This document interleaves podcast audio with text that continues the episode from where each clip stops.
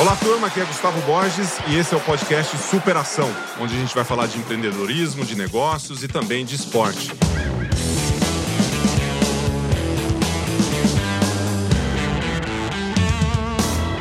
Olá, turma, sejam bem-vindos. Hoje eu recebo um convidado super especial formado em engenharia pela Universidade Federal de Santa Catarina, um dos principais empreendedores do ramo de marketing digital do país. Está à frente das maiores empresas de scale-up, não é isso, Eric? A gente está falando de start, não é startup, mas é scale-up, focados aí, que é o resultados digitais, a RD Station, que é focado em pequenos e médios negócios aqui pelo Brasil, com 30 mil clientes cerca de 20 países que hoje vocês atuam, 800 colaboradores e acredito que é líder disparado no Brasil, né, Eric? Seja bem-vindo aqui, um prazer ter você no podcast. Obrigado, Gustavo. O prazer é meu aqui, vai ser bacana esse papo.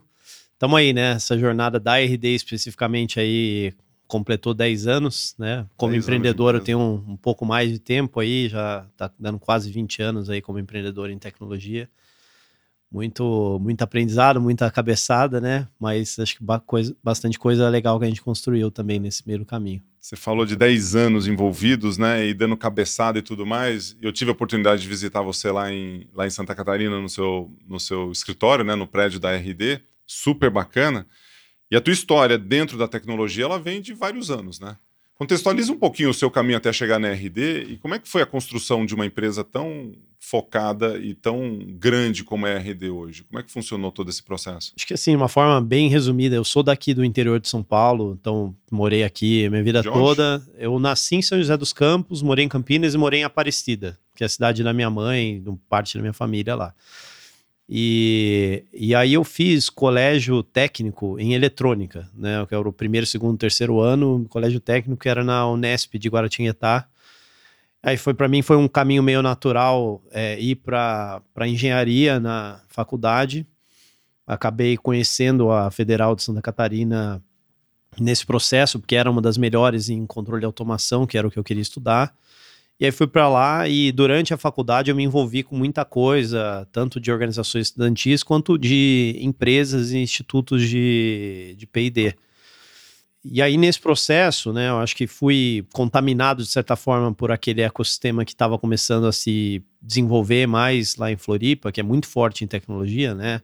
Pouca gente conhece Floripa, a atividade número um da cidade disparado, é, é, a parte a parte de, tecnologia, né? Desenvolvedores, tecnologia dev, front, back, aquela é, coisa toda. Tudo, tudo, né? Então tem muitas empresas, arrecada mais que o dobro do turismo e imposto para a cidade, por exemplo. Então é uma coisa muito forte, mas ainda não era desse tamanho lá atrás, só que já tinha alguns cases interessantes, tinha, já tinha uma atividade toda acontecendo.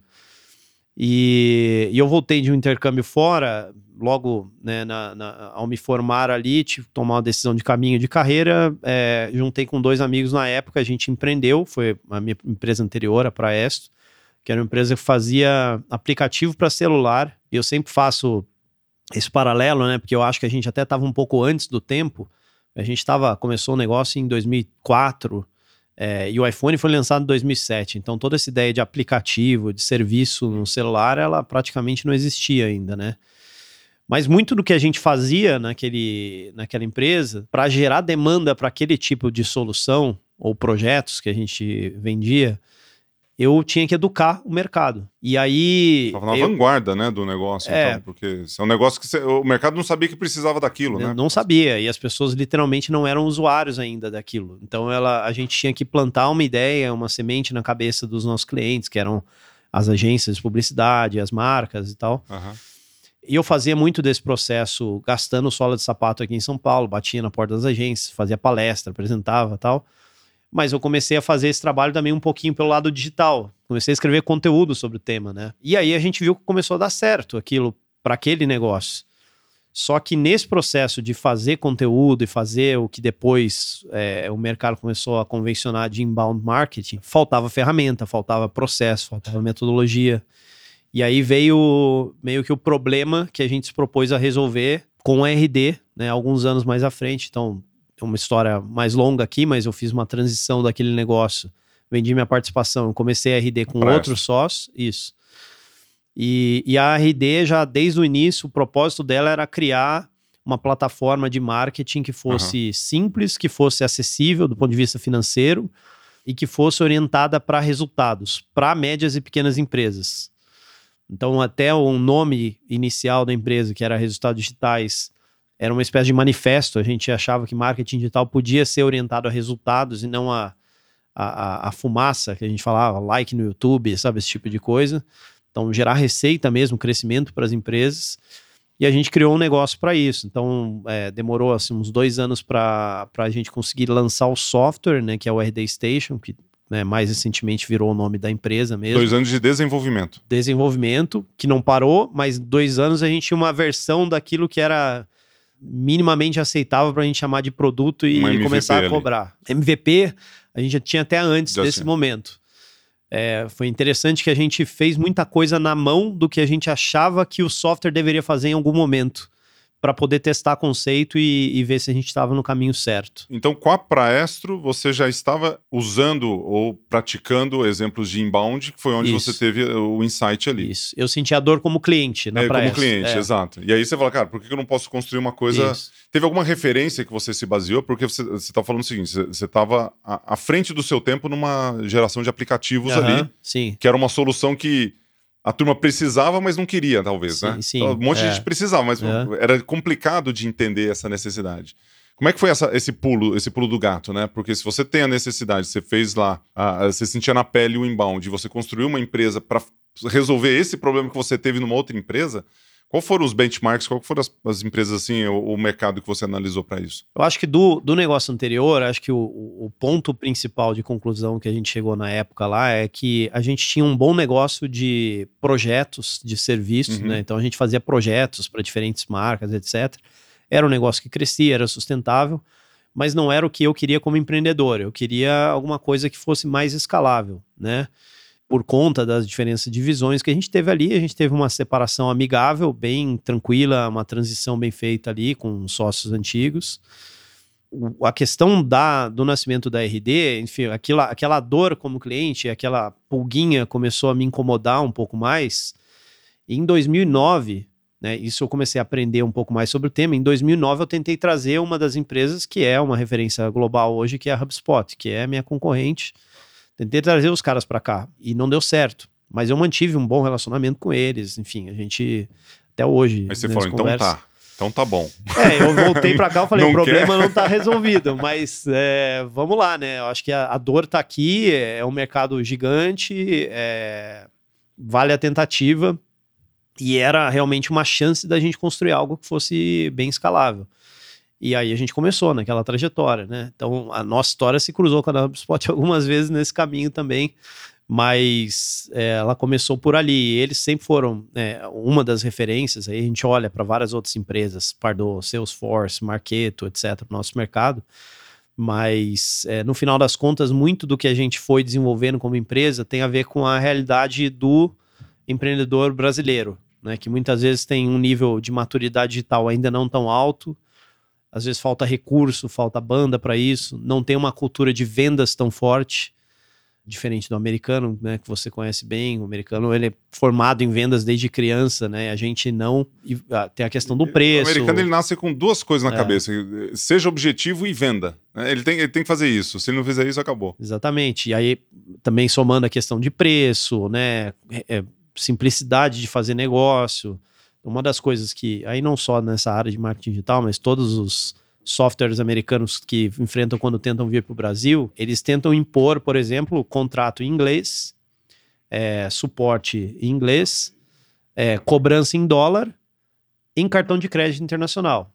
O empreendedor médio ou pequeno brasileiro, ele quer é, as coisas em português, ele quer suporte em português, ajuda, ele quer, quer mais suporte, ele tem uma expectativa de suporte maior. A gente brinca que é a cultura do frentista aqui, o brasileiro vai num posto de gasolina, ele quer o serviço, ele, ele quer a ajuda. É, ele quer pagar em real e ele quer pagar em boleto. E que não... o americano nem entende. Essa é, soma vários desses elementos faz com que o que a gente criou aqui no Brasil ele tenha um, tem a inspiração de soluções globais, mas ele tem especificidades muito claras aqui para o.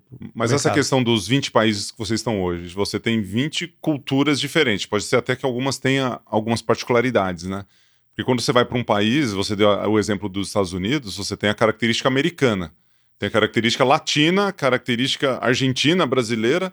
Como é que você lida com isso, com esse desafio né, gigantesco de 20 países e tendo, você tem que ter uma operação em cada um deles? Como é que é a, questão central e a questão de, de de filiais. É, essa complexidade da expansão internacional, bom, primeiro assim, expansão internacional a gente trata como uma startup dentro da Scale Up. Então é algo que a gente ainda está descobrindo, né?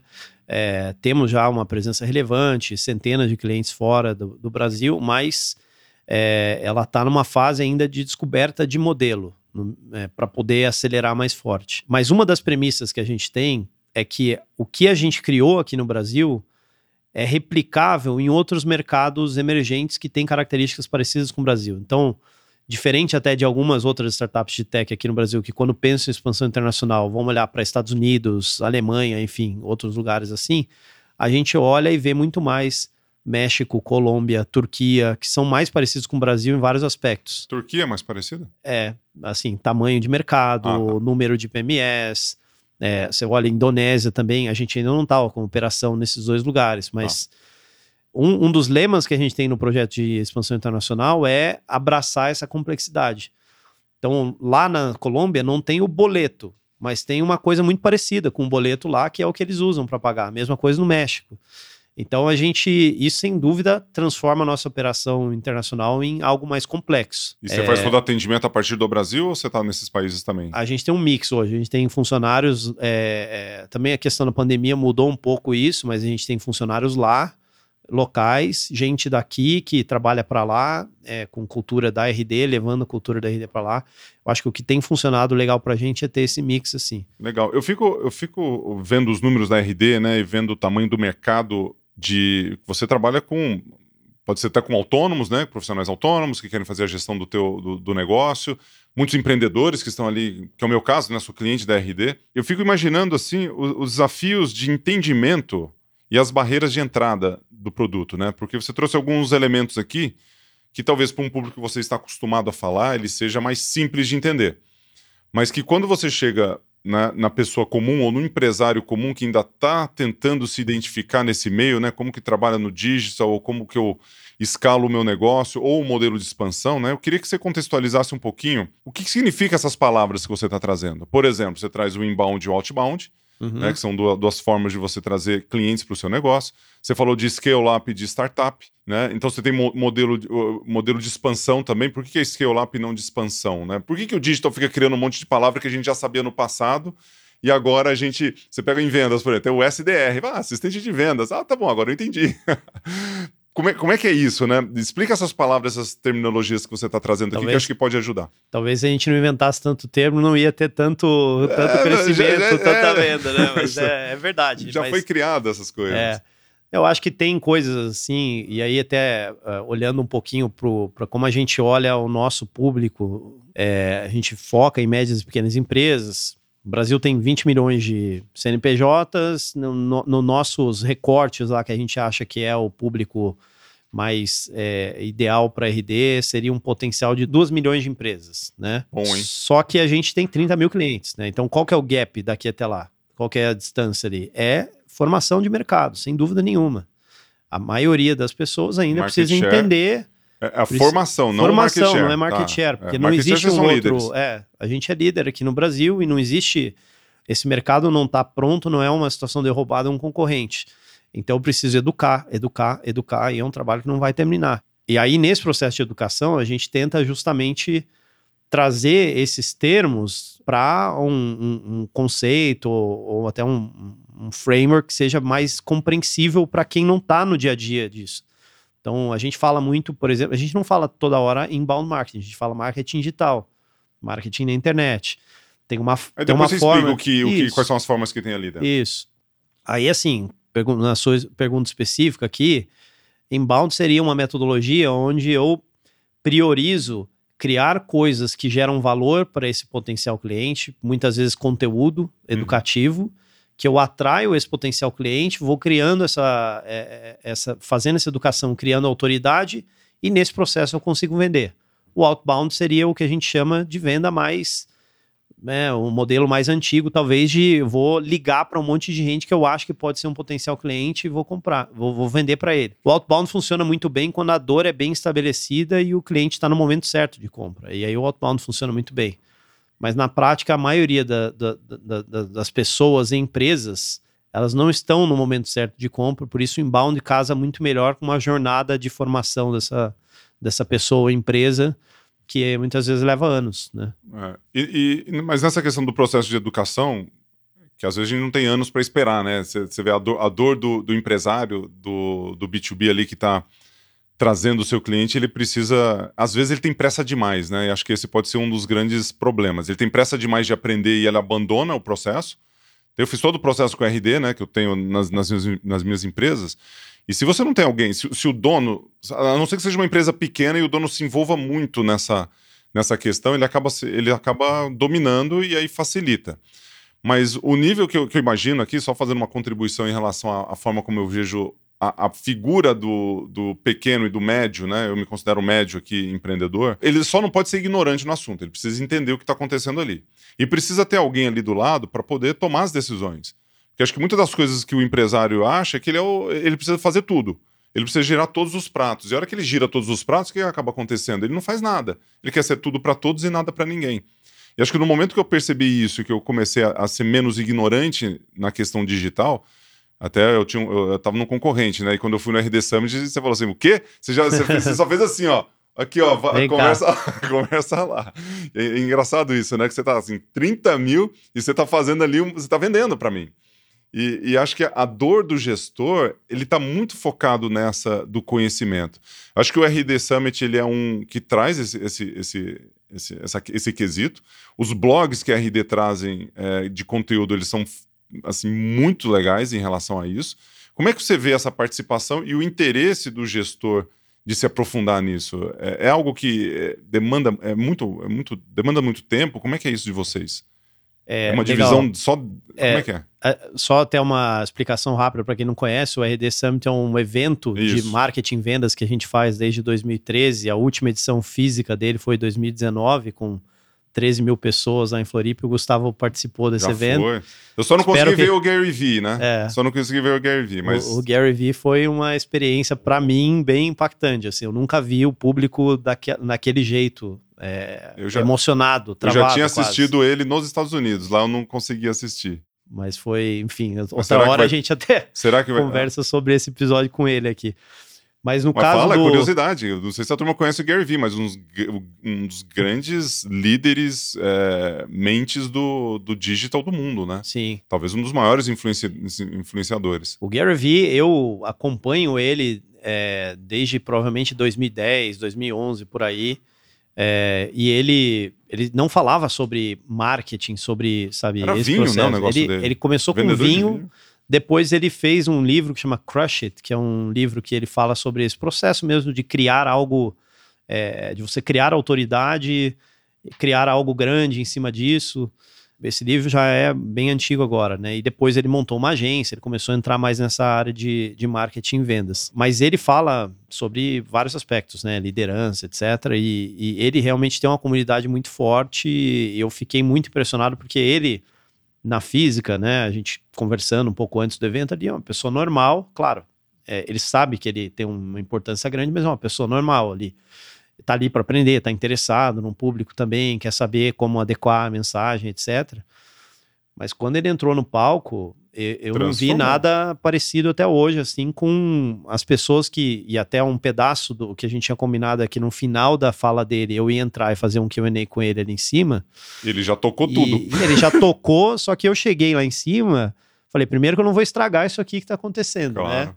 mas eu via é, as pessoas pegando o microfone e tremendo, assim, era um negócio impressionante. E aí você vê a força que tem esse processo de educação, que é um cara americano, né, nem faz conteúdo, até agora ele tem um time aqui no Brasil que está traduzindo parte do conteúdo dele, fazendo legenda, etc, mas não era é tão, tão evidente esse trabalho antes, né? Porque é, é, é difícil, é. né? Com a língua, mas é um, sim, um líder no segmento. Sim, muito, muito bom. E, e, voltando à pergunta ali da, da questão do empresário, né? O que acontece? A gente trata isso é, dentro da RD como personas diferentes. Então eu tenho a persona que é o empreendedor ou o gestor. É um lead score para o empresário. É. É quase é. um lead score. Mas eu tenho que fazer um trabalho de educação diferente para esses dois perfis. Quem vai tocar o, o, a operação ali, quem vai operar o software, quem vai fazer as campanhas, etc. É uma educação mais técnica, é uma educação é, mais prática, essa educação do gestor, ela é uma educação mais estratégica, mais conceitual. É Outro... qual o papel de marketing né, dentro de um business? Como, por que marketing digital pode gerar receita? Por que ele pode gerar lucratividade maior? É, como estruturar uma equipe disso? Né? Então, tem bastante conteúdo nessa linha que a gente e quais faz. são os grandes erros que você vê? Porque, assim, se a gente pudesse... Outro dia eu participei de uma... eu, eu fiz uma conexão de duas APIs Olha que, olha que legal. é, né? Eu, eu uso o super-homem ali. Nossa, é. eu falei assim, cara, eu quero. Porque quando fala API, a gente, no nosso, no nosso trabalho na metodologia, a gente trabalha com gestores, né? Trabalha com B2B, e o nosso foco é a geração de valor para o cliente, tanto no cliente final, que é o que aprende a nadar, quanto para os professores que fazem essa conexão e para o gestor que está contratando a nossa empresa para que a gente faça essa conexão. E no final, a gente quer educar por meio da natação a gente quer fazer uma transição de valores, de conhecimento, de desenvolvimento, né, tanto nos aspectos comportamentais, cognitivos, né, dentro da parte pedagógica que a gente trabalha, mas também muito de, de aprendizado e ensinamento para o gestor. A gente foca muito nisso. Então a gente sente uma, uma dor de algo que eles precisam, né? Que a gente fala, eu quero te ajudar de uma forma ampla. E como que eu faço isso? Né? A gente vai tendo várias ferramentas, que é o que você está trazendo.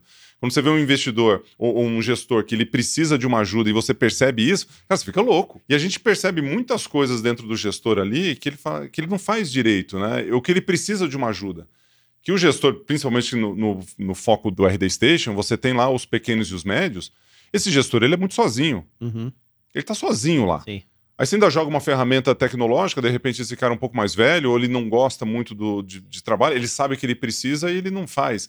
Então, assim, a dedicação que você precisa como gestor, ele é fundamental.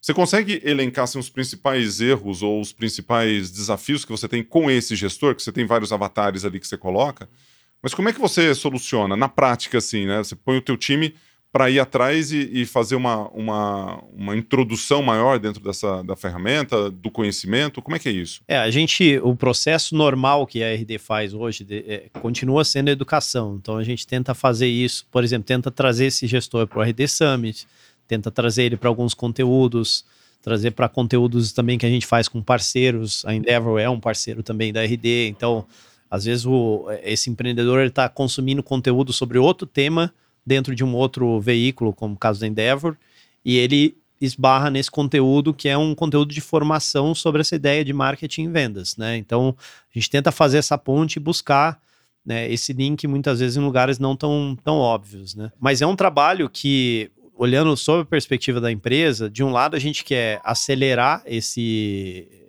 essa chegada nesses 2 milhões de, de empresas, mas do outro, eu tenho que ter ciência que não adianta eu querer ter pressa nesse processo, porque isso bate inclusive nas métricas da empresa. Se eu trago clientes para dentro que não estão preparados, não têm a estrutura mínima para fazer esse trabalho, não vão fazer o que é necessário para dar certo aquilo lá, eu sei que eu vou ter problema de retenção, de expansão daquele cliente.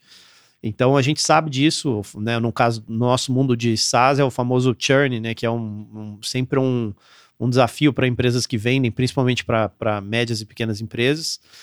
Então a gente aprendeu a fazer isso, né? A gente tenta a, a acelerar esse processo de educação, de formação, mas eu tenho que qualificar bem também quem faz sentido estar tá dentro do, do software, porque senão eu vendo uma expectativa que vai ser frustrada. Paralelo a isso, a gente tenta trazer também um outro componente que é muito importante no nosso negócio, que são as agências que são parceiras da RD, agências de marketing é, e cada vez mais agências de é, soluções de vendas, que elas são parceiras da RD, elas fazem esse processo de educação também é, junto conosco e muitas vezes elas fazem o serviço também de implementação da, da solução.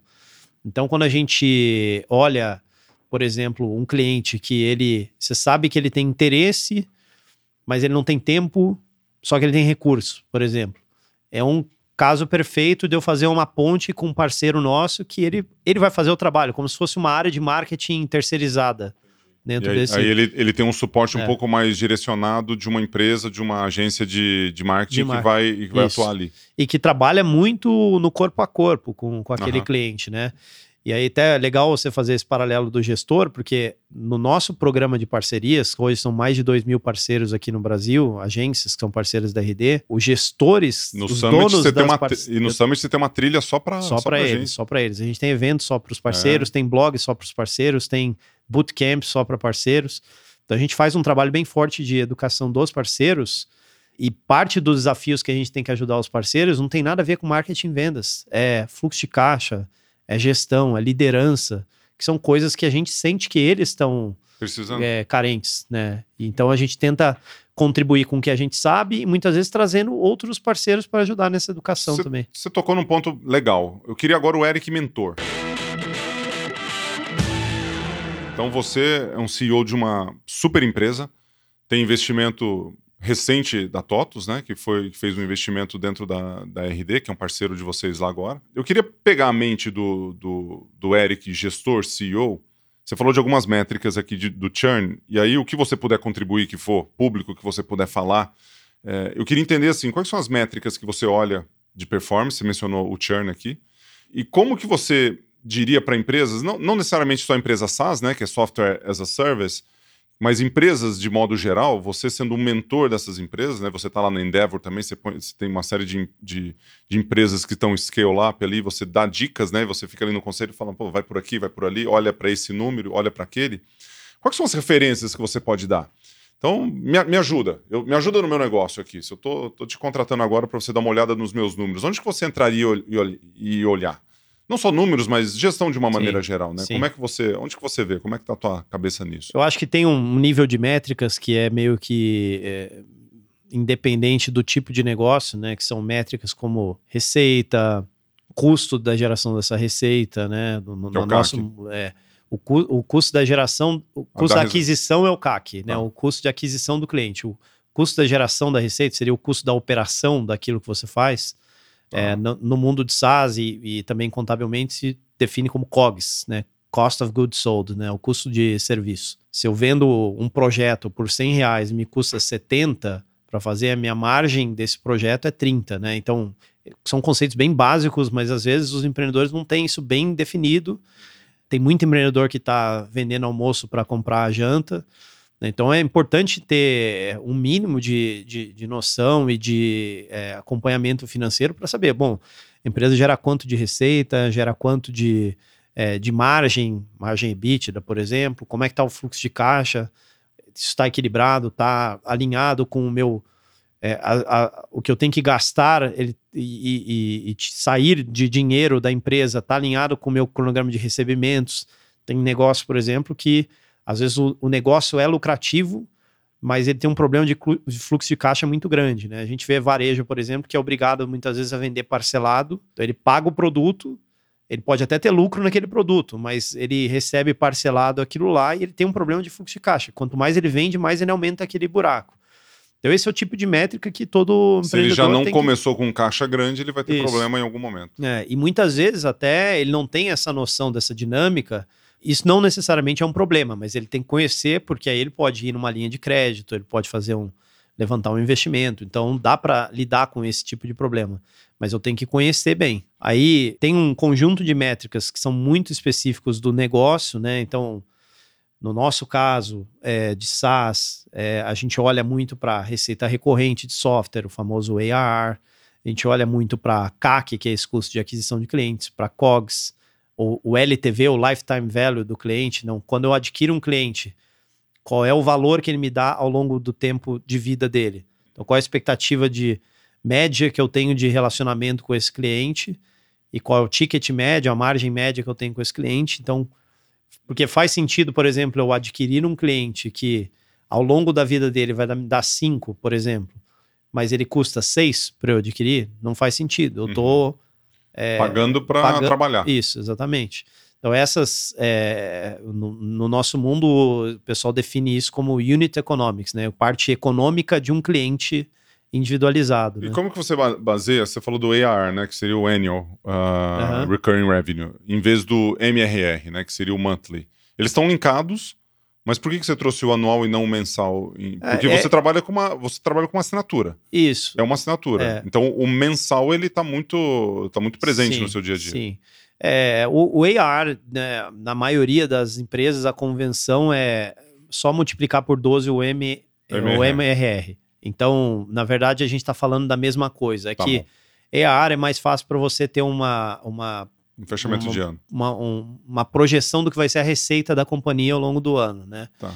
Então, é, mas, mas basicamente, no nosso modelo de negócio, que é um modelo de assinatura, e aí não precisa ser só SaaS, qualquer modelo de negócio que tenha esse componente de assinatura, pagamento recorrente, eu tenho uma base de receita recorrente, essa base ela vai crescendo com esse NMRR, né, que são novas vendas que eu estou trazendo, novas receitas que eu estou trazendo para essa base, e ela cai com churn, com cancelamentos, com downgrades, etc. O que, né? que, é um churn razoável para um, um mercado de SaaS ou para uma empresa é, que está trabalhando, né? E explica o conceito de churn, que é a saída, né? É quantos clientes saem dentro da perante a base que você tem. Sim. Dentro de cada mês. Isso, isso. Então seria qual o percentual dos clientes que fica a cada mês, por exemplo, né? Do, ou que você saem, tem 100 né, clientes, caso. saíram 10, você tem uma base de 100, então tem 10%, 10 de churn. De churn né? Então, hoje, no que se espera de uma empresa de classe mundial em, em SaaS, e eu acho que é parecido com outros negócios de assinatura,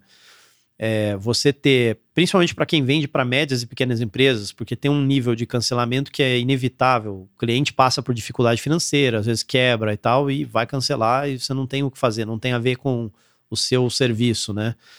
Mas é, é razoável, aceitável um nível de churn mensal de clientes, de logo, né?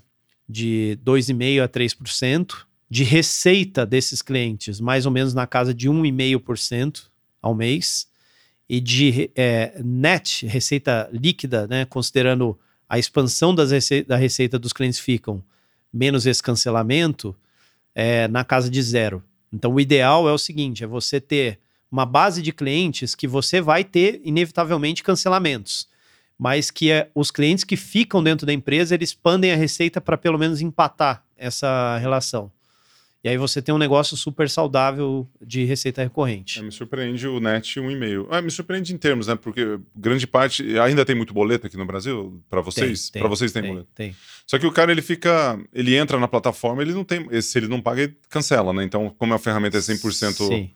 um software, ele ele não tem acesso, né? Sim, sim. Porque às vezes a turma que está escutando, eles estão comparando, pode ter receita recorrente, mas não tem um produto que seja digital. E se você não tem um produto que seja digital, você vai ter outros problemas, né? Sim. Que é como que você cancela? Sim. Como que você não deixa aquela pessoa utilizar o serviço quando ele não paga, igual você com a televisão, a net, né, os canais. Você não pagou no dia seguinte, você não tem, você não assiste seu Netflix. Acabou.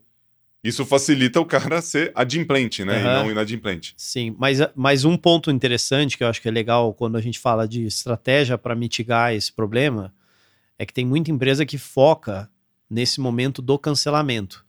Então, como é que eu faço para segurar o, o, o, cliente quando ele deixa de pagar o boleto, quando ele, sabe, está pedindo um cancelamento?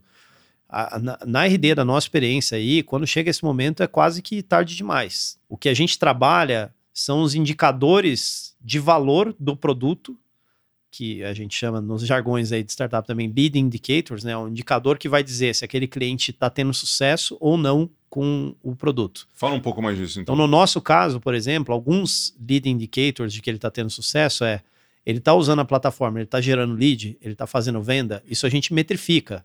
Então, eu consigo, de certa forma, até prever quando vai ter um cancelamento, porque se o cliente o não está tendo tá isso, ele está baixo, e ele vai dar problema lá na frente. E aí você atua? Aí, é, o time aí a gente CS atua, vai, o time de, de, CS vai atrás e, e trabalha de forma Entendi. proativa.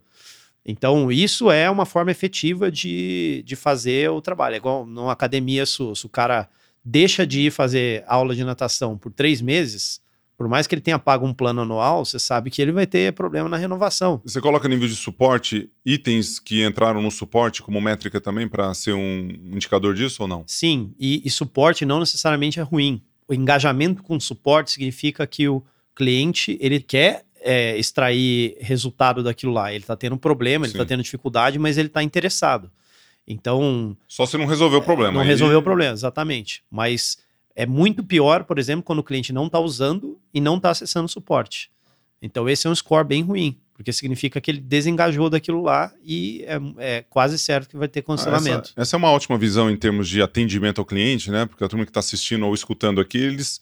É, se você é um gestor e você tem uma empresa e você não acompanha a vida desse cliente, fica muito difícil você prever o futuro, né? Que às vezes o cliente ele tá quietinho lá, ele não tá falando nada, mas e aí? Ele não tá feliz com você. Por quê? Porque ele não tá conseguindo, sei lá, não tá acessando a plataforma, não, te, não tá utilizando o seu produto. O exemplo que você deu da, da natação é perfeito. Você imagina, um gestor virar para mim e falou assim: ah, eu adoro clientes que fazem matrícula e não vão. Como assim? Esse cara vai sair em algum momento. Ele vai chegar lá, vai pegar o, o, o, a matrícula dele, a mensalidade, vai, vai tirar do cartão e não vai mais frequentar. Então acho que a gente tem que ter uma visão, e acho que você traz isso muito legal, em termos de atenda o seu cliente de maneira adequada, né? Vai para cima das informações e veja se você não tem as métricas, vai atrás de coisas que são fáceis de você angariar para que você possa ter, né? Entender no contexto do, do seu negócio o que, que é sucesso para aquele cliente. Uhum. É, sucesso na, na, natação é a pessoa tá lá feliz, tá bem fisicamente. Não sei como vocês medem isso, mas é, deveria ter uma forma né, de falar: bom, esse, essa pessoa está tirando valor do serviço que a gente está prestando.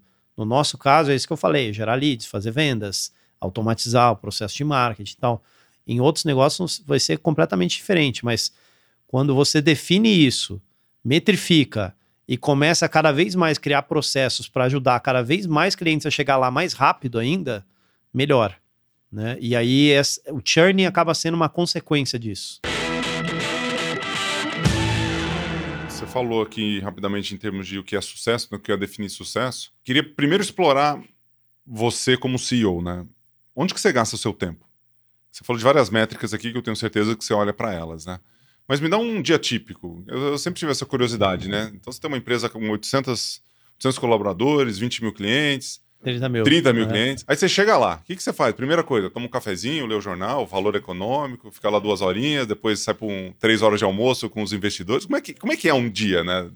Um dia assim de um CEO, vai. Eu, eu, eu acho que tem duas dimensões que a gente pode olhar, Gustavo. A primeira é como que eu divido meu tempo Boa. quando eu olho, por exemplo, um, um espectro de um trimestre, né? Que quando eu falo. Tá. Fala do trimestre, depois vou, fala da é, sua agenda de amanhã. Isso. Vai. Aí eu... do, do trimestre, né? Eu eu tenho basicamente quatro papéis que são é, com, com, um quinto, que é no caso específico da RD, que é bem importante para mim, mas é, são quatro papéis que são essenciais para qualquer CEO, no meu entendimento. Né? O primeiro é definir, comunicar e alinhar bem a estratégia da companhia com todos os, os entes, né? time, investidores, etc., mercado. Então, estratégia é um. O segundo é, é execução, né? entregar é, as promessas de resultado. E aí tem todo o acompanhamento do negócio, das métricas, análise, etc. É, batida, né, de operação. Terceiro, talvez seja é mais. Isso aqui é mais mão na massa, né? É. é. não necessariamente com você, mas é o trabalho de um líder de garantir que. Tipo assim, vai oh, você fez aquilo lá que precisa ser feito? Assim? Você é, manda um WhatsApp, faz uma reunião? Como é que Não, é? a gente tem as, as rotinas, é menos assim nesse sentido meio artesanal, mas a gente tem reunião de ah, resultado. Não é por WhatsApp? Não é por WhatsApp? Não. E aí a gente tem... Mas é legal que você colocou o WhatsApp como artesanal, né? É artesanal o WhatsApp, né? O art... ah, não, mas é, mas é uma, uma ferramenta. É uma ferramenta é, bem não tem laço, né? utilizável, né? né? É uma ferramenta. É que o problema é que o WhatsApp, é...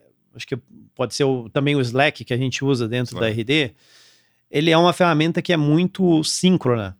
E aí eu acho que a gente tem que tomar cuidado, porque essa coisa de estar tá toda hora tendo que responder isso, você vai minando a produtividade das pessoas também. As pessoas precisam de blocos de trabalho que elas consigam ter trabalho focado, é, construtivo em cima de um determinado tema, né? Eu acho que, é, o, o, assim, voltando ao caso da RD, a gente tem rotinas lá de reunião de performance, é, reports que o time monta e manda. Então já tem uma coisa um pouco mais estruturada, não precisa ficar perguntando, ó, tá, como é que tá isso? Você chega, você tá chega na reunião que já tá agendada, você senta lá e fala assim, isso. manda aí. E a gente apresenta. Isso. E a gente discute o resultado Beleza. que já tá dado.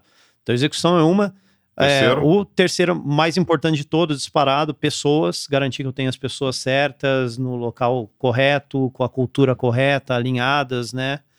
É uma responsabilidade de todo CEO. O quarto, principalmente nesse mundo de startup, é bem importante também que é garantir que eu tenho recursos, os fundos para fazer esse projeto. Então, muitas vezes significa captar investimento, relacionar com investidores, é, esse tipo de coisa.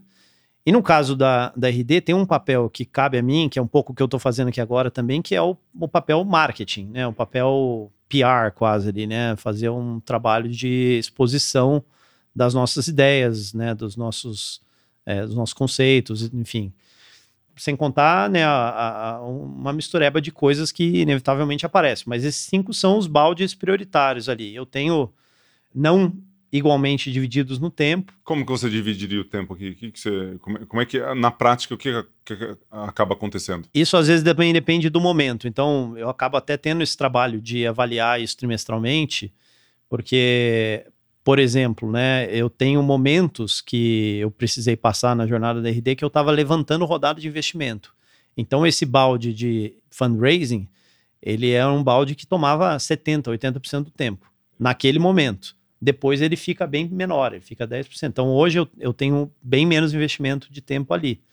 Hoje eu diria que é, estratégia, execução e pessoas levam mais ou menos aí a mesma carga ali, sei lá, 25% do tempo e os outros 25 dividido em recurso e marketing. É, recursos e marketing e, e miscelâneos, aliás, tudo, todo o resto que às vezes aparece que não, não são esses dois. E blocos de tempo você, você faz isso é, é, diariamente, então? isso, daí trazendo para o nível diário, né? Eu, eu tenho uma, um formato que eu consigo gerenciar a minha agenda melhor, que eu consigo lidar melhor com esses compromissos, que é eu tenho um bloco no início do dia que é um bloco geralmente do, dura duas horas, duas horas e meia, que eu faço um trabalho focado em uma coisa só, sem interrupção, sem reunião, sem nada.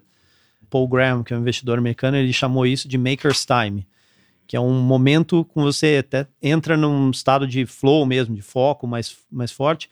Pode ser que seja com mais pessoas, mas ele é num tópico específico. Então vamos supor que a gente está discutindo, sei lá, o modelo de negócio de um novo produto. Aí a gente vai ter uma reunião específica sobre aquilo sem interrupção, sem mensagem, sem nada. Então, esse é o momento do Maker's Time. Aí eu tenho os momentos que eu chamo na minha agenda de e-mail, mas não é só e-mail, é resolver coisa rápida com as pessoas ali, responder uma coisa ali e tal. Aí entra o WhatsApp também, às vezes, né, uhum. aqui. E aí o bloco da, do, do, início da tarde até, incluindo almoço, né, almoço, início da tarde até o final da tarde ali, antes do, do segundo bloco de e-mail, que são reuniões diversas que acabam é, batendo nos outros itens da pauta, pessoas, né? Então, pessoas, então faço one-on-ones com o meu time, é, reuniões com o time mais amplo da, da, RD, avaliação de performance, acompanhamento do negócio. Então, isso tudo entra nesse, nesse outro pedaço da agenda. É muito evidente, assim, é, o, o item WhatsApp que você mencionou, né, os miscelâneos aí, quando eu te mandei uma mensagem, né, você demorou, foi pro dia seguinte a mensagem que você respondeu, né? Acho que eh, já aconteceu umas duas vezes que eu te mandei uma mensagem e acho que uma delas, quando eu estava lá em Florianópolis, né? Eu te mandei na noite anterior, você me respondeu só no dia seguinte ou à tarde. E realmente, né? Você tem, tem esse hábito de olhar no momento que você precisa olhar. O mundo não vai acabar, né? No máximo, não te encontraria ali numa coisa que não estava combinada. Aqui você já estava combinado. Sim. Você mandou, não, tá tudo certo. Ontem foi um dia corrido, desculpa não ter respondido antes, né? Porque às vezes a turma ela, ela esquece e acha que responder mensagem, responder notificação, ver tudo que está acontecendo, isso é ser produtivo. E produtivo é exatamente o contrário. É você pegar o seu tempo e você lidar com o seu tempo de uma maneira mais honesta, justa e trabalhar aquilo para o seu bem. Você colocar o maker's time. Cara, você imagina o seguinte: você pega duas horas e meia do seu tempo, você vai trabalhar nisso. É igual natação, né? Natação, teu filho está nadando agora, né? Você imagina o seguinte: eu tô nadando lá, tô treinando para as Olimpíadas, boto meu celular na minha sunga, começo a treinar e no meio toco o meu telefone, eu paro e atendo para responder um WhatsApp, no meio do, do treinamento. Vai funcionar meu treinamento? Não dá, cara. Primeiro que não dá para ficar nadando com o celular na sunga, né? E depois responder uma notificação no momento que é um bloco de tempo definido para você fazer a sua melhor performance, que é o que você está trazendo, né? E, e, eu acho que o, que o empresário, o gestor ou os colaboradores, eles perdem muito tempo. Você consegue identificar isso como líder, olhando e falando assim, cara, que, que você fez durante o seu dia? E de repente tem um monte de horas ali desperdiçadas, né? Com coisas que não valeram nada. Como é que você resolve isso? Sem dúvida, e eu acho que muitas vezes eles até impõem essa perda de tempo, essa baixa produtividade no, nos times também. Então esse é um é uma, ponto É uma que, cadeia de improdutividade. É, porque da mesma forma como eu não, é, eu tento criar essa dinâmica com o meu time é, e, e, e, tento também educá-lo sobre, ó, WhatsApp não é, para mim não é tempo real. Se você tiver realmente um problema emergencial, me liga, né? Mas se não é um problema emergencial, tem uma, até uma escadinha assim, de se é uma coisa que eu posso ver, processar com tempo, com tranquilidade, me manda um e-mail. Se eu preciso responder ainda no mesmo dia, mas é uma coisa que precisa, pode ser mais rápida, às vezes até um áudio resolve, o WhatsApp é um canal legal. Mas é, eu não tenho uma expectativa de responder em tempo real, chegar a mensagem, tanto é que eu nem habilito notificações do WhatsApp no meu celular. É, então, por isso que algum, algumas pessoas, como você, reclamam às vezes que eu demoro para para responder algumas eu, coisas. Eu nem reclamei, eu não, elogiei. Elogiei, elogiei de então, tá.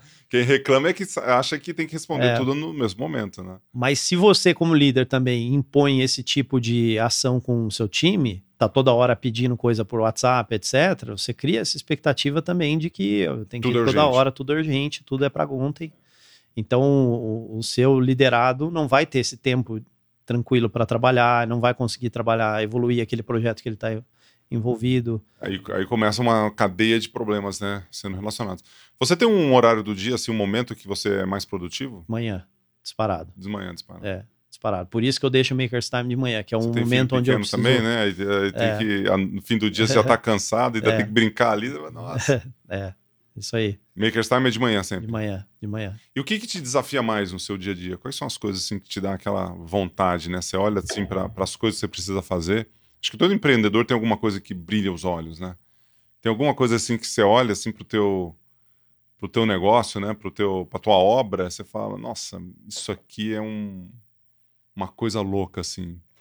Ou fora do trabalho também, pode ser brilha os olhos em qualquer área. Eu acho que se eu for olhar de uma forma até mais genérica e mais ampla, Gustavo, é aprendizado. Tá, aprender. Eu quando estou envolvido em alguma coisa que me desafia, que eu tenho que aprender e melhorar para performar bem, é, é, o tipo de coisa que me motiva. Porque te é, desafia? Porque me desafia, porque eu sei que eu preciso melhorar o meu jogo, porque eu sei que eu preciso correr atrás e aprender. Então, isso tudo é legal. E toda vez também que eu consigo é, ver que o trabalho que eu estou fazendo, o que a gente está fazendo, está ajudando outras pessoas a se desenvolverem, seja as pessoas do meu time, do mercado, de uma forma mais ampla, é, é, super bacana. Então, qualquer coisa que, que entra nessa seara me motiva, qualquer coisa que é uma seara muito mais, sabe, administrativa, repetitiva, ela vai drenando energia, assim. Tem que ser feita, mas não é uma coisa que me tira da cama, assim. Né? Nossa, hoje é, eu tenho que fazer toda aquela burocracia é, lá. E tem trabalho, né? Às vezes você faz coisas que você não gosta, né? É, muitas vezes, né? Não, como, é que você, como é que você lida com isso? É, eu acho que tem uma questão tem também de. É igual para mim bater perna, por exemplo. Não gostava, tinha que bater. É. Não sei se tão, tão fácil assim. É. Né? Não, mas é, tem coisas que é, é, literalmente isso, tem que fazer, né? Mas é, outras, com, com o tempo, com a estrutura da empresa, você vai. Que eu acho que esse é um negócio legal também da gente comentar.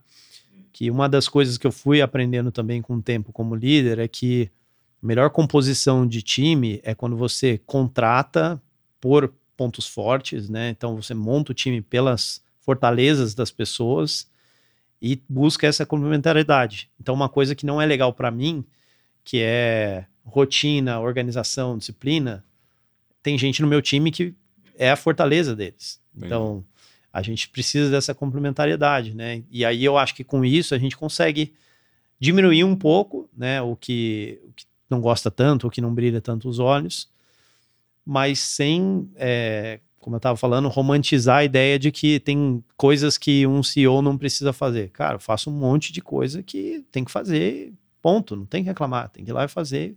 E é isso. Isso, isso é uma, uma coisa que às vezes a gente pensa que a vida ela tem que ser tudo a mil maravilhas, né? Que tudo vai dar certo, a gente é apaixonado por aquilo que a gente faz, então a gente tem que ser feliz, tem que fazer as coisas boas.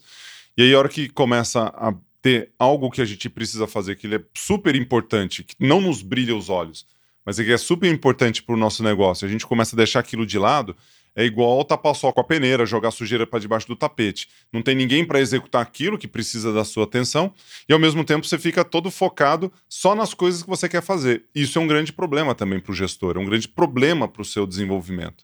É, e aí você trouxe dois quesitos que são importantes, que eu acho que é fantástico. Primeiro, aprendizado, né? Aprender continuamente em relação àquilo que você quer ou que você precisa desenvolver o seu talento para que você possa fazer aquilo. E o segundo é se você não tem aquela competência, aquela habilidade, contrate alguém que tenha. Busque alguém que já tenha aquela informação que pode te ajudar de uma maneira mais ampla. Senão você vai jogar as coisas para debaixo do tapete, não vai fazer e vai ser um líder pior para os seus liderados. Vai ser um gestor pior para o seu negócio. Acho que esse é uma grande transformação, um grande pensamento que você pode trazer, né? É, eu concordo. É, e, e a gente muitas vezes tem que ganhar o direito de poder fazer algumas coisas ou não fazer algumas coisas, né? Como é que você ganha o direito de poder ou não poder fazer algo? Eu estava dizendo até, por exemplo, na composição de time, né? Se tem uma determinada tarefa que algum dia eu poderia terceirizar para uma outra pessoa, eu preciso ganhar o direito, ou seja, crescer, ter o recurso para poder contratar essas pessoas e ter essa estrutura. Então eu tenho, por exemplo, é, uma ajuda de uma assistente que faz um monte de coisa que eu tinha que fazer antes, mas hoje ela me ajuda muito nisso mas não era o tipo de é, recurso que eu tinha quando estava começando a, a, RD, que a gente estava trabalhando sem ganhar salário, tinha que preservar. A turma não vê isso, né? É. A turma vê, vê você é, vendendo a empresa, é. fazendo agora. É. Trabalhar cinco anos sem salário, tirar dinheiro do bolso dos investimentos é uma coisa que é um luxo que você pode ter hoje, né, em relação a isso. E aí eu acho que até num conceito mais amplo, a, a, a, empresa e as pessoas vão se colocando em posições, né, que aí elas começam a realmente a ter direito de ou fazer uma coisa que, que não estava ao alcance dela ou deixar de fazer algo que não é tão interessante. Né?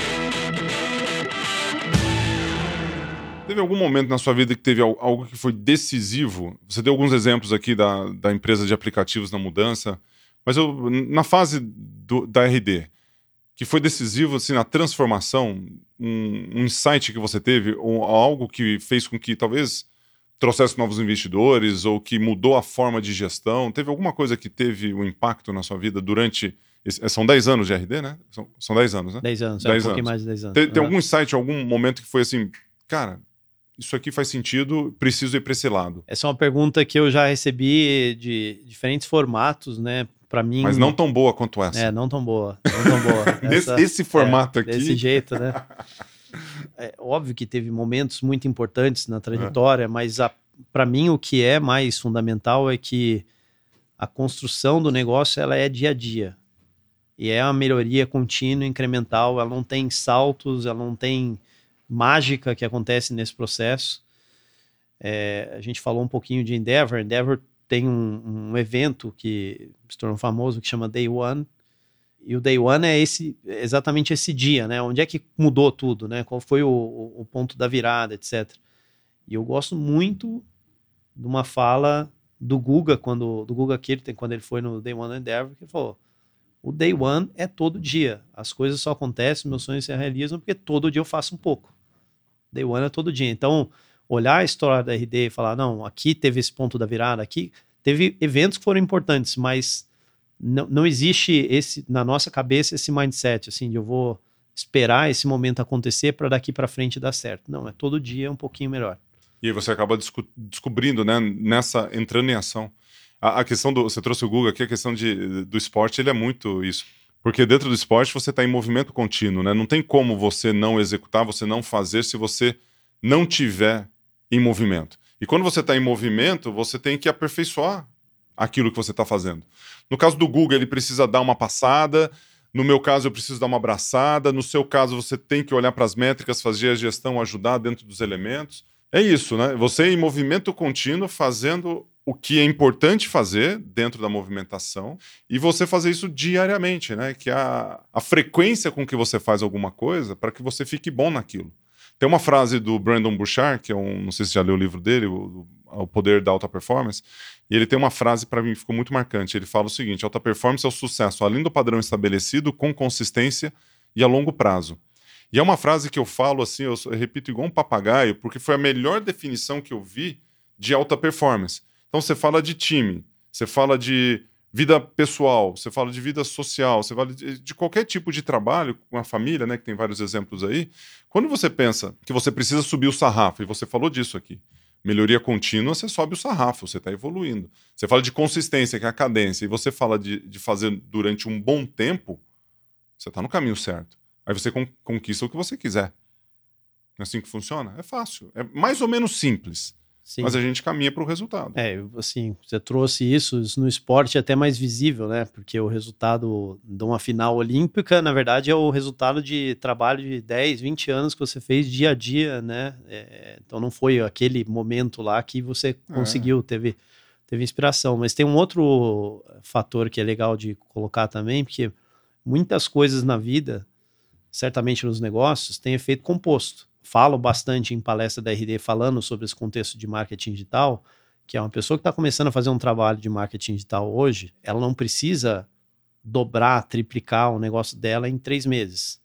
Mas ela pode melhorar qualquer métrica que seja, que vai bater nessas métricas maiores que a gente falou, por exemplo, 10% ao mês. É. 10% ao mês, no efeito composto disso, é 30 vezes em três anos. Então, se eu gero 100 leads hoje, eu não preciso gerar 500 leads amanhã. Eu posso gerar 110 amanhã, mas num processo de melhoria que no outro mês eu vou gerar 121, depois 130 e poucos, e isso assim tem, vai. Isso tem uma mentalidade de imediatismo, não só dos, dos gestores, empreendedores, mas dos colaboradores, das pessoas em gerais. Né? A gente está num mundo que é, a gente quer tudo rápido as coisas. Talvez a pandemia trouxe a gente para um estado assim, né? A gente saindo agora da pandemia. Dá, dá um tempo, né? Tipo, dá um reboot aí no negócio. Porque a gente quer tantas coisas, e muitas empresas cresceram, ampliaram, ficaram gigantescas durante a pandemia, né? Financeiramente. De alguma forma a gente pagou um, preço para isso. Mas esse imediatismo ele também atrapalha, né? Atrapalha a gente avaliar o que é uma melhoria contínua e quais são os nossos indicadores de sucesso.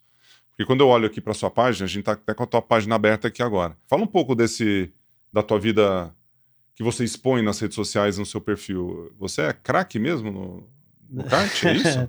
Você ganhou o primeiro? Foi primeiro? Foi, foi o último campeonato aí. Ganhei o, ganhei o título. Mas os caras é... deixaram ou você ganhou mesmo? É, não, paguei todo mundo lá. eu acho que tem uma questão. Eu sempre gostei do esporte, né, Gustavo? E eu, não profissionalmente, mas joguei futebol a minha vida toda. Acho que foi em 2014 ou 15, não lembro agora. Foi, rompi o tendão de Aquiles jogando bola. E aí, na época, o meu filho mais velho, ele era pequeno é, eu tive bastante problema com isso, porque eu não conseguia contribuir em casa, né, eu estava deitado de, é, com, a perna engessada, andando de muleta e tal. E também tive muito problema no trabalho, não podia viajar, tive dificuldade de, de, trabalhar por uns meses. E aí eu tomei a decisão de eu não consigo mais, né, nessa altura do campeonato aqui, jogar futebol, é muito risco é, de eu ter problema similar. Mas a minha Esporte vida. muito agressivo. É... a idade também, é... né? Não, mas você tá brincando, mas nessa recuperação que eu fiz do, do, do, tendão, eu fiquei um ano fazendo fisioterapia depois de passar esse tempo de mobilização. Ah, muito duro. Nesse ano de fisioterapia, chegava gente toda hora. A gente perguntava o que, que tinha acontecido, era metade futebol, metade moto. É. Era, era, era bem claro isso. Enfim, aí acabou criando um pouco de vácuo na minha vida, porque eu não tinha uma, uma válvula de descarga, sabe? O, o futebol, o esporte era uma válvula para mim e... Um hobby, né? Uma atividade é, para... Era um lugar que eu ia e eu conseguia focar em outra coisa, não pensava em trabalho, outros problemas e tal. E aí eu voltei a uma paixão antiga que eu tenho desde criança, que é o automobilismo, que meu pai passou para mim e, e nunca tive condição de fazer né, mas comecei a correr de kart em 2018, de kart profissional, e é, acho que a questão de método, muito do que a gente falou, eu trago para lá também, né? Pô, aprendizado, melhoria contínua, não tem salto, é o dia a dia, treino, é evolução e tal. E, enfim, estão começando a dar os resultados, mas para ah, mim é muito legal. uma coisa legal de conseguir fazer essa transposição dos dois mundos, né? Eu acho que tem muita coisa que eu tô aprendendo lá, que eu, nessa dinâmica do, do, do esporte, da competição, que eu trago para os negócios e vice-versa, né? Então isso tem sido bem, bem bacana. E cada vez mais que eu converso com gente como você, com o Guga, né, o Renan, que é um amigo nosso lá também de Floripa, pô, eu vejo quanto paralelo tem nessa, é nessas trajetórias né, de, de esporte e negócio. É, e aí você pode trazer o exemplo que você tem dentro do kart para a tua empresa, né? Você leva de volta, é um vai e volta assim, tremendo, né? E, e, a tua filha, como é que ela tá? Tá ótima, fez um ano aí, até não é, intencionalmente, né? Mas se for olhar aqui, a gente está falando de família, está falando de trabalho, a gente está falando de hobby, então é, tá acabando tocando aí todas as dimensões aí da, da vida, legal. né? Mas é, eu, enfim, tenho dois filhos, né? Tenho o Max de oito e a Mia de acabou de fazer um ano. É, ah, são dois que você tem. Um, dois, é, eu é. conheci, eu conheci aquele dia os dois. Mas é muito legal, né? A hora que eu vejo assim as páginas pessoais, assim, né? Então você é um super empreendedor, empresário, executivo. Você percebe assim um, um equilíbrio, né? Porque é, é difícil. E algumas vezes você tem pessoas que olham o indicador de sucesso só a prosperidade nos negócios, né? Aí pode ser lucro, dinheiro no bolso, ficar rico, seja lá qual for. E algumas vezes você tem é, outros que só olham para a família, que aí também perde do outro lado. E acho que esse equilíbrio é importante. A gente precisa ser próspero dentro de casa, a gente precisa ser próspero no trabalho, a gente precisa ser próspero no nosso hobby. Se eu não tenho atividade física e se eu não tomo vinho durante a semana, eu não tive uma semana de sucesso. Mas ao mesmo tempo, se eu não gastei tempo com a minha família, e se meus negócios não andaram, eu também não tive sucesso. Então esse equilíbrio, né, ele sobe e desce. Em algum momento você precisa falar, cara, aqui, aqui eu tô demais, espera aí, deixa eu equilibrar. Porque às vezes, né, a gente eu viajo muito, né, já viajei muito, tinha e agora meus filhos estão crescendo, então agora eu levo minha esposa, estou na outra fase. É, é mais fácil. Mas você chega tomar uma decisão de ficar três, quatro dias fora de casa, é, é doído, né? Doído. Uhum. Com uma filha de um ano. Sim. Sim. no momento de vida, dependendo de como tá, né? Ou traz junto ou leva. Como eu gosto de vir, meus filhos tomam. Meu filho chupou a uva de molchão, pra você ter uma ideia, lá em Portugal, com oito anos de idade. Posso comer essa uva? Pode, claro. Ele chupa a uva. Mas é, como é que você definiria o sucesso para você? A gente falou de vários elementos de sucesso aqui, mas como é que você definiria? Né? Eu dei uma definição um pouco mais ampla, mas mais aqui aberta, mas é, como é que você definiria? Sim, eu, eu não tenho muita pretensão de, sabe, dizer como as pessoas têm que olhar a vida delas. Eu acho que algumas vão priorizar mais um aspecto ou outro, então acho que ok você tendo um entendimento disso e tendo clareza até com todo mundo envolvido, uhum. né? Mas no meu lado eu penso muito parecido contigo. Eu acho que eu preciso ter esses pilares, eu ser bem sucedido no que significa em cada um deles, né? Obviamente, bem sucedido na empresa é diferente de ser bem sucedido dentro de casa, na minha família, mas eu preciso estar bem nesses três elementos, né? No, no, no elemento físico também, né? De, enfim. É, e eu acho que é normal também, às vezes, você ter um momento que um desses te exige mais e cria um, um desbalanço temporário. Né? Isso aconteceu bastante na minha vida de empreendedor com a RD, aconteceu momentos também que a minha família precisou mais. É, é, felizmente eu não tive nenhum problema saúde grande, mas se tivesse tido, possivelmente era um momento que eu teria que né, ter um, um, cuidado muito maior ali e acabar é, não dando tanta atenção aos outros pilares. É. Mas eu acho que você olhando meio que no longo prazo, se isso está equilibrado, pelo menos para mim, na minha definição de sucesso, é o caminho, né? E a gente sempre prestar atenção para ver se está investindo naquele balde que eu falei, daquela pizza de alocação do tempo. Eu estou uhum. falando só do aspecto profissional, mas eu tenho uma visão também de que eu tenho que ter essa mesma pizza distribuindo esses pilares aí. Então, eu preciso. É, Se eu é. não tiver essa alocação de tempo e de energia, Corpo, é, mente e alma, né? É, ela não vai acontecer, esse equilíbrio não vai acontecer. Sem dúvida. E muita gente esquece esse equilíbrio, né? E acaba pressionando muito por um lado ou para o outro. Você mencionou um momento aqui de, de superação muito grande na sua vida, que foi o, o acidente que você teve, né? Você não entrou muito em detalhes, uhum. mas você teve uma lesão no futebol, uhum. isso é, não ajudar em casa, não ajudar na empresa, não poder viajar, fazer uma série de coisas.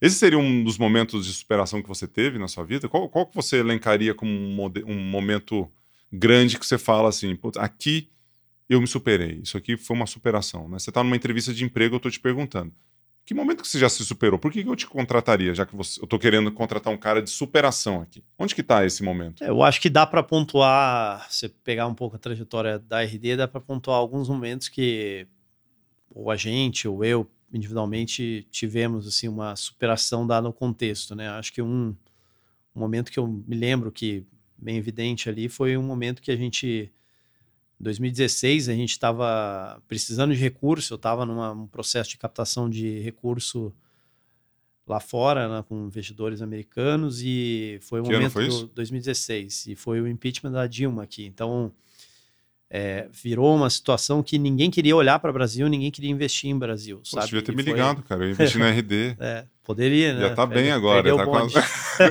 Tava usando concorrente lá. E, é, uh, caramba, meu. não tinha ido no RD Summit é.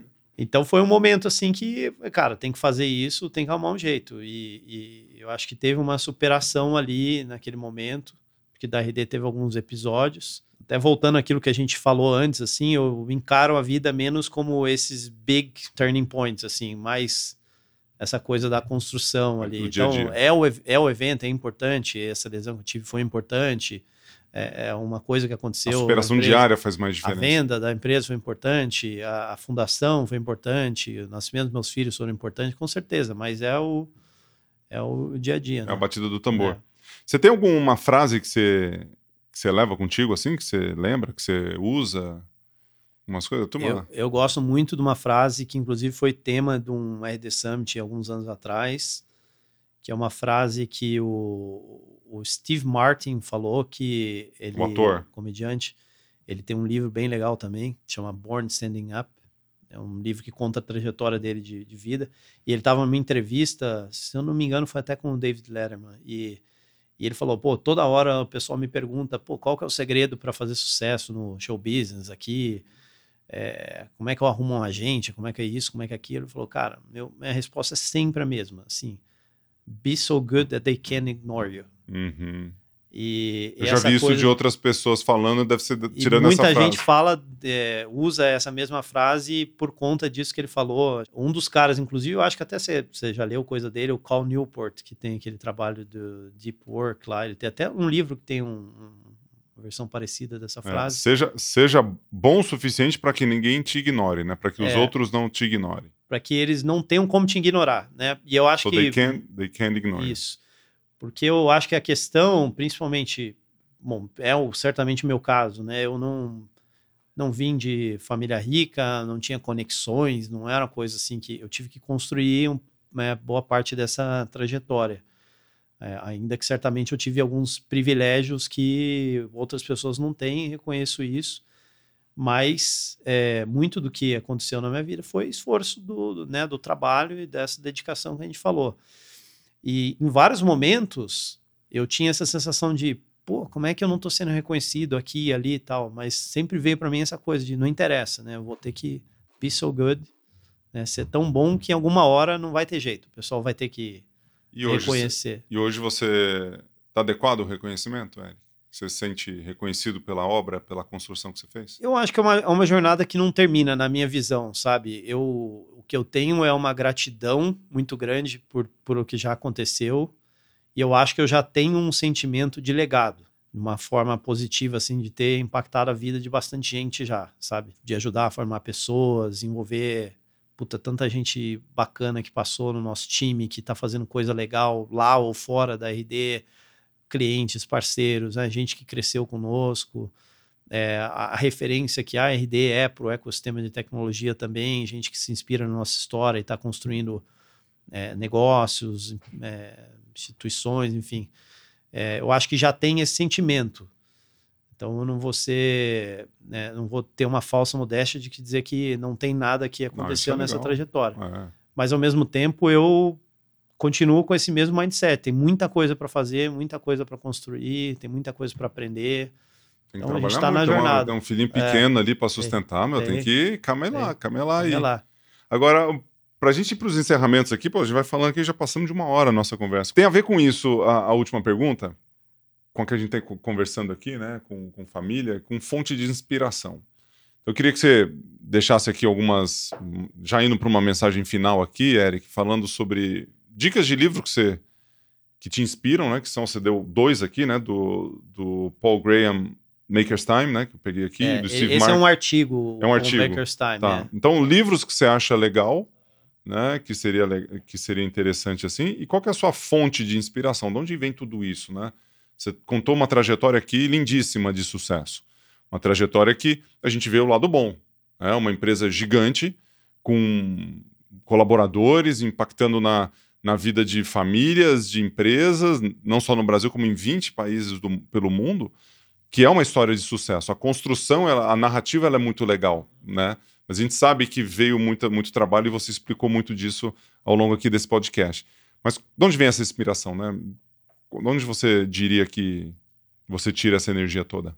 Eu tenho assim, uma, uma visão, assim, eu não gosto muito de idolatrar ninguém, né? Porque eu acho que também ninguém tem que ser colocado nesse pedestal de, né? Como eu não, certamente não almejo né, ser uma referência 100% para alguém, né? Mas então por conta disso eu não fico olhando para o mundo falando, bom, esse essa pessoa aqui é, é, meu role model, eu vou atrás dessa pessoa. Então eu tento buscar essa inspiração, essa referência em pessoas que não são perfeitas, certamente, muitas vezes são até desbalanceadas, mas que tem alguns elementos que são Você pega o melhor daquilo, é, né? Então, por exemplo, né, na área de tecnologia, eu me inspirei muito no Steve Jobs, por mais que eu não tenha nada a ver com ele. É, mas não tem como negar que o cara tem uma obsessão por tinha, né, uma obsessão por cliente, que tinha uma visão de criar uma experiência diferente, que pensava contra é, o status quo e, e, esses elementos eles são legais. Aí você pega uma personalidade bem diferente no mundo de negócio tech ainda, que é o Jeff Bezos, por exemplo, é bem diferente do, do Steve Jobs, mas é um cara pragmático, analítico, o cara que inovador, pensa grande, sabe? Esse tipo de coisa eu, eu busco ali.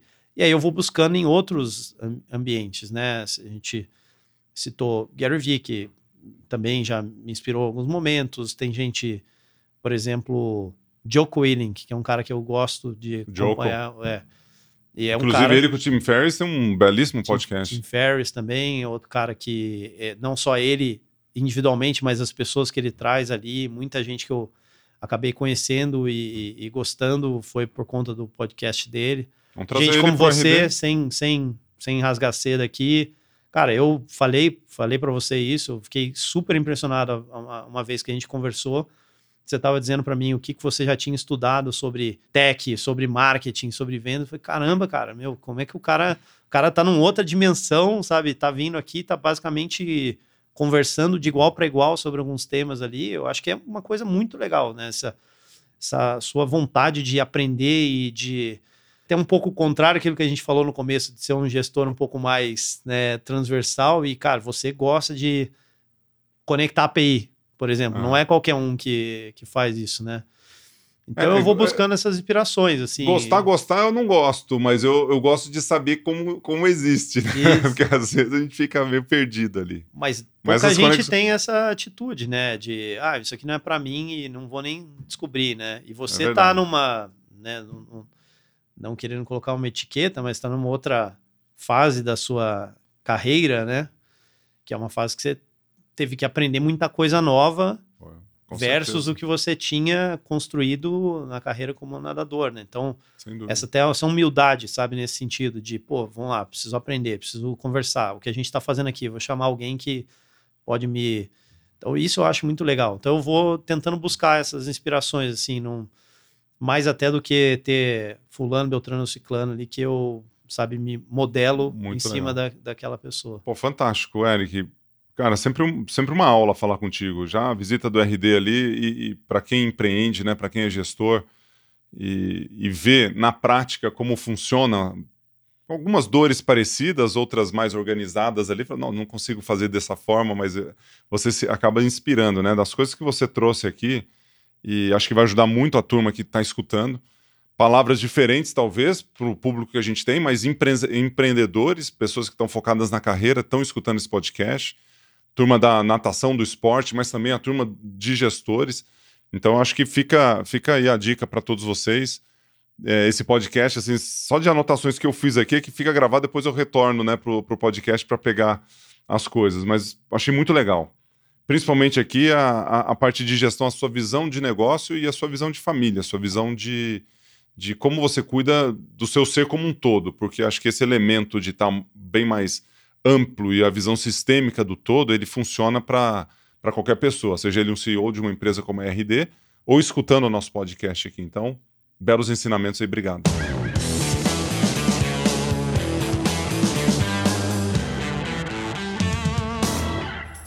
Uma produção, voz e conteúdo.